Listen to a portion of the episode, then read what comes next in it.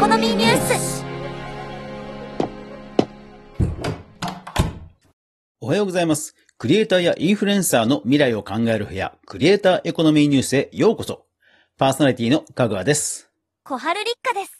はい、3月になりましたね。いやー、早いですね。まあ、年度末、忙しい人も多いと思いますが、週末ですんで、早速、音声メディア関連、ニュースまとめいきましょう。まずは、ホットトピック。2024年2月27日、オーディオマーケティングインサイツの記事です。A キャストが初の黒字を達成。AI を活用した新技術の導入も追い風に。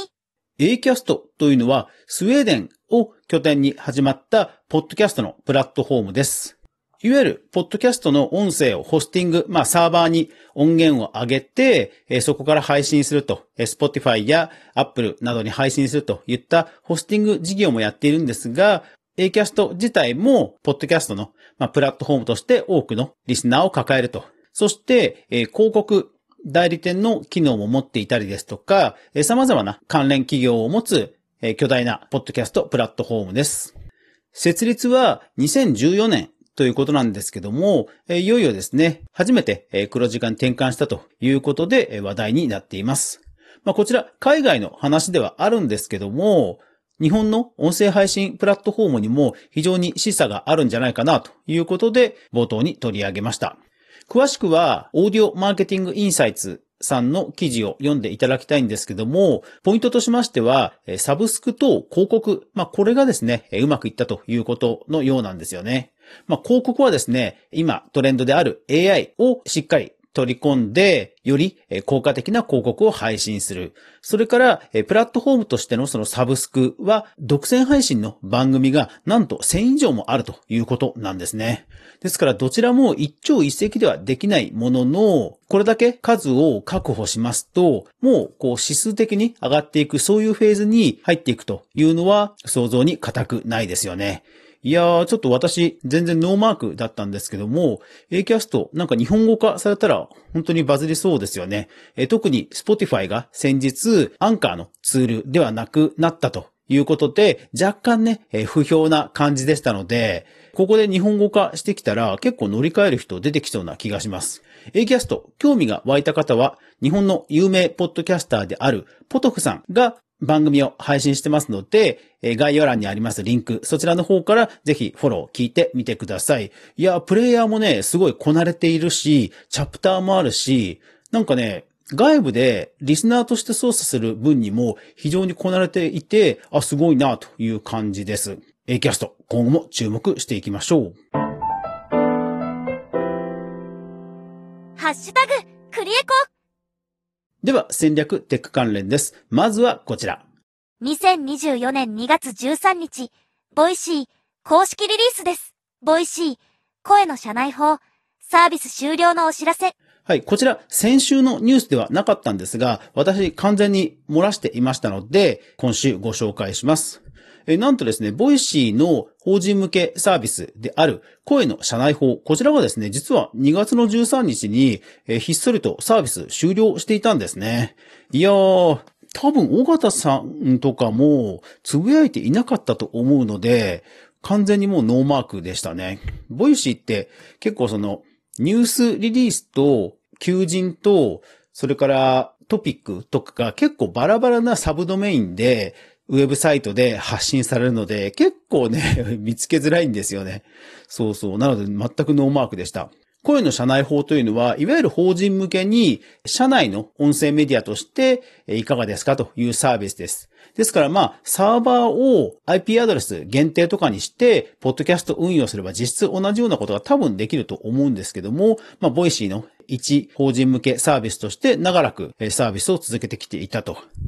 で、今後なんですが、2月末、ですからもう2月いっぱいで、受付自体は終わっていて、全体のサービスも、え7月いっぱいで終わるということなんですね。なんか今よりお客さんを継続するわけではなさそうで、うん。これはですからリソース、社内のリソースも選択と集中していくということなんでしょうかね。いや、今後の動きにも注目が集まりそうです。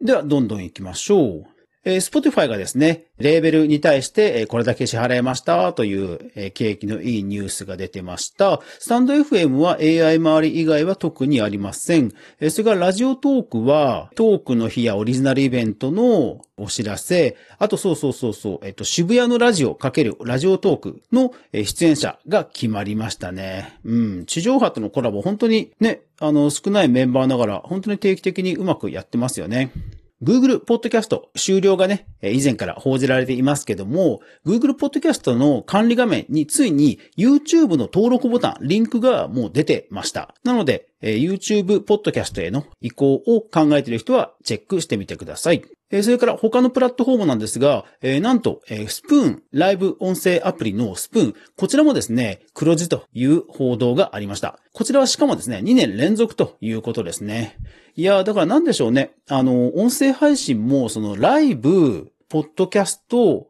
という感じで、こうなんか黒字化の波がじわじわと広がってる印象ですよね。で、 Audible と audiobook.jp、いわゆるオーディオコンテンツに関しては、どちらも黒字化っていうところは、まあ数字が公開されておらず、まあアマゾンは多分今後も公開はしないと思うんですが、ただ結構テレビ CM とかも打っていますので、多分単体での黒字化っていうのはなってない気はするんですよね。で、オーディオブック JP は漢方によると、えー、赤字ではありますので、なんでしょうね。なんかしっかり作るコンテンツ、えー、しっかり作る方ではない、ライブな感じのコンテンツの方から徐々に黒字化がされているっていうのは、なんか非常に興味深いですね。うん。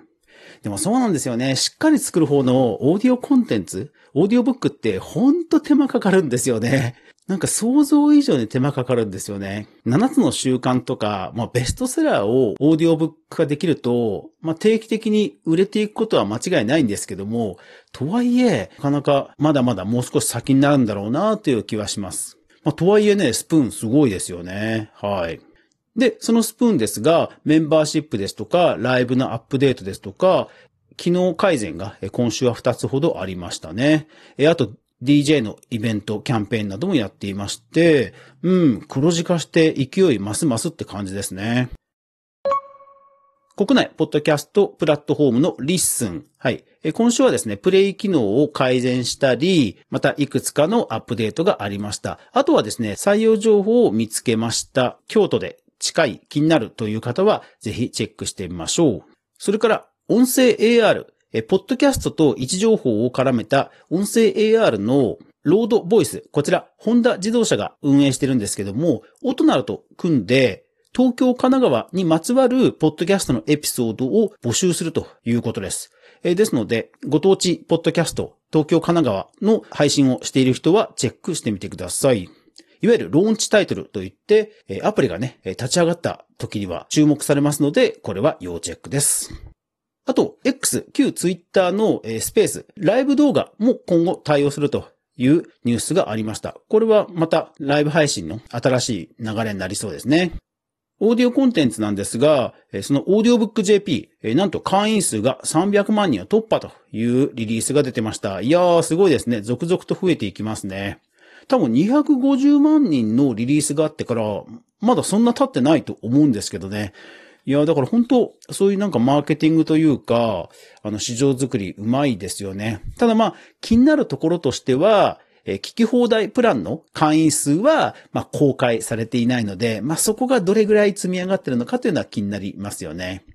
ただ、法人向けのプランですとか、あとはご宿泊のお客様向けにオーディオブックで新しい安らぎをということで、ホテルとね、コラボするなんていうプレスリリースも今週出てましたので、いや、今後も注目ですね。国内勢としては、うん、 Audible とガチンコで頑張ってほしいなと思いますね。